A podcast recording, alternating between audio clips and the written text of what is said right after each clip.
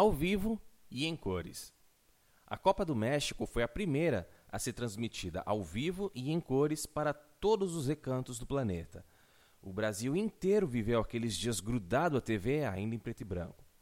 As pessoas estavam envolvidas pelo clima ufanista, estimulado pela imprensa e embalado pela canção Pra Frente Brasil, de Miguel Gustavo, que empolgava o torcedor e satisfazia os interesses patrióticos do governo militar.